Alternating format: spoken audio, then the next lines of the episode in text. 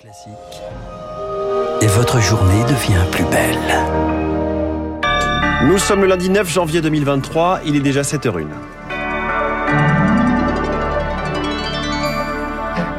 La matinale de Radio Classique avec François Geffrier. Retour au calme au Brésil après plusieurs heures d'émeute des partisans de Jair Bolsonaro dans les lieux de pouvoir. Travailler plus, mais jusqu'à quand? Elisabeth Borne présente demain son épineuse réforme des retraites. Et puis c'est le livre dont tout le monde parle au Royaume-Uni. Les mémoires du prince Harry sortent demain et cela promet d'être explosif. Après ce journal, la nécessité de financer notre modèle social au-delà de la question des retraites. Ce sera l'édito de François Vidal à 7h10, 7h15, les stars de l'écho, la cartographie des risques en 2023 avec le PDG d'International SOS, Arnaud Vessier.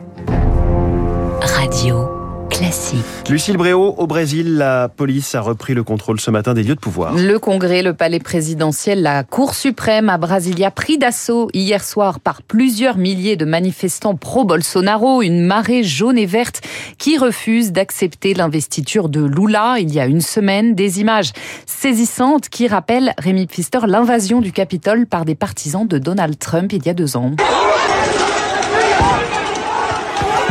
Vitres brisées, bureaux saccagés, œuvres d'art détruites. Les trois lieux de pouvoir ont été totalement euh, dévastés. Un peu plus tôt dans l'après-midi, près de 3000 bolsonaristes avaient convergé vers l'esplanade malgré les gaz lacrymogènes. Le cordon policier n'a pas tenu. Une marée humaine s'est alors engouffrée dans les bâtiments, certains posant fièrement dans l'hémicycle du Congrès.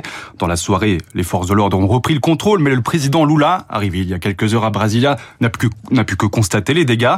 Il était dans l'état de Sao Paulo au moment des faits, c'est de là qu'il a réagi avec des mots très fermes.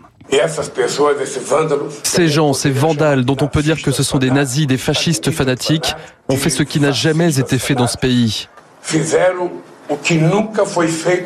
Toutes les personnes qui ont fait cela seront retrouvées et punies. Depuis la Floride où il se trouve, la réaction de Bolsonaro contraste avec celle du président. Seulement quelques tweets déclarant que les manifestations de ce genre n'étaient pas démocratiques. Une réaction à minima qui ne surprend pas les spécialistes du Brésil, Armel Enders. Bolsonaro, ne serait-ce que par le fait qu'il a jamais essayé de calmer les, les foules, ou très peu, euh, il a une responsabilité énorme là-dedans c'est aussi qui explique la stupéfaction qu'on peut avoir.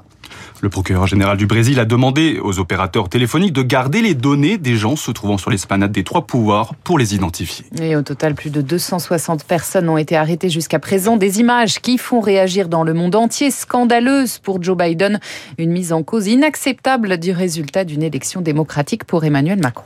La réforme des retraites dévoilée demain. Par Elisabeth Borne, les syndicats eux, se réuniront pour fixer la date de leur mobilisation. Parmi les arbitrages attendu le report de l'âge légal de départ. Il faudra travailler plus longtemps. Le principe est acté, mais jusqu'à quand? La piste des 64 ans se précise, Zoé Pallier. Nous allons étudier les deux options et trouver le chemin le plus juste, certifiait Olivier Dussopt, le ministre du Travail, avant le dernier cycle de consultation, avec notamment les représentants du parti Les Républicains, LR, qui plaide pour un recul de l'âge de départ à 64 ans, LR, dont les voix sont indispensables à l'exécutif pour faire passer son texte 149.3. C'est donc la piste qui sera sans doute retenue, un report à 64 ans, accompagné d'un allongement de la durée minimale de cotisation pour passer de 41 à 43 annuités à raison d'un trimestre supplémentaire tous les ans. D'après une note transmise par le gouvernement aux partenaires sociaux, cette formule permettrait de dégager 17,7 milliards d'euros d'ici 2030, soit à peine 1 milliard de moins que si l'âge était repoussé à 65 ans.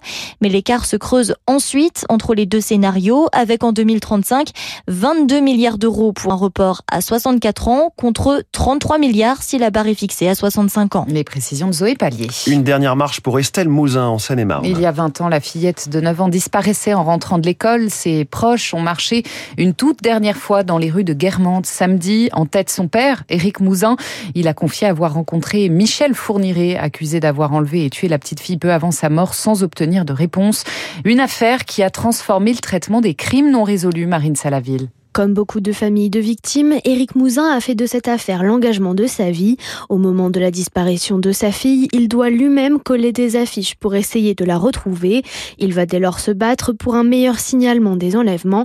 Maître Corinne Herman, son avocate de longue date. On n'avait pas alerte enlèvement à l'époque. C'est effectivement l'association qui a été créée à la suite de la disparition d'Estelle et Éric Mouzin, qui en allant rencontrer des services d'enquête et d'autres associations à travers le monde et notamment aux États-Unis, ont ramené d'une certaine façon Alerte Enlèvement. Il a fallu plusieurs années pour qu'on les entende.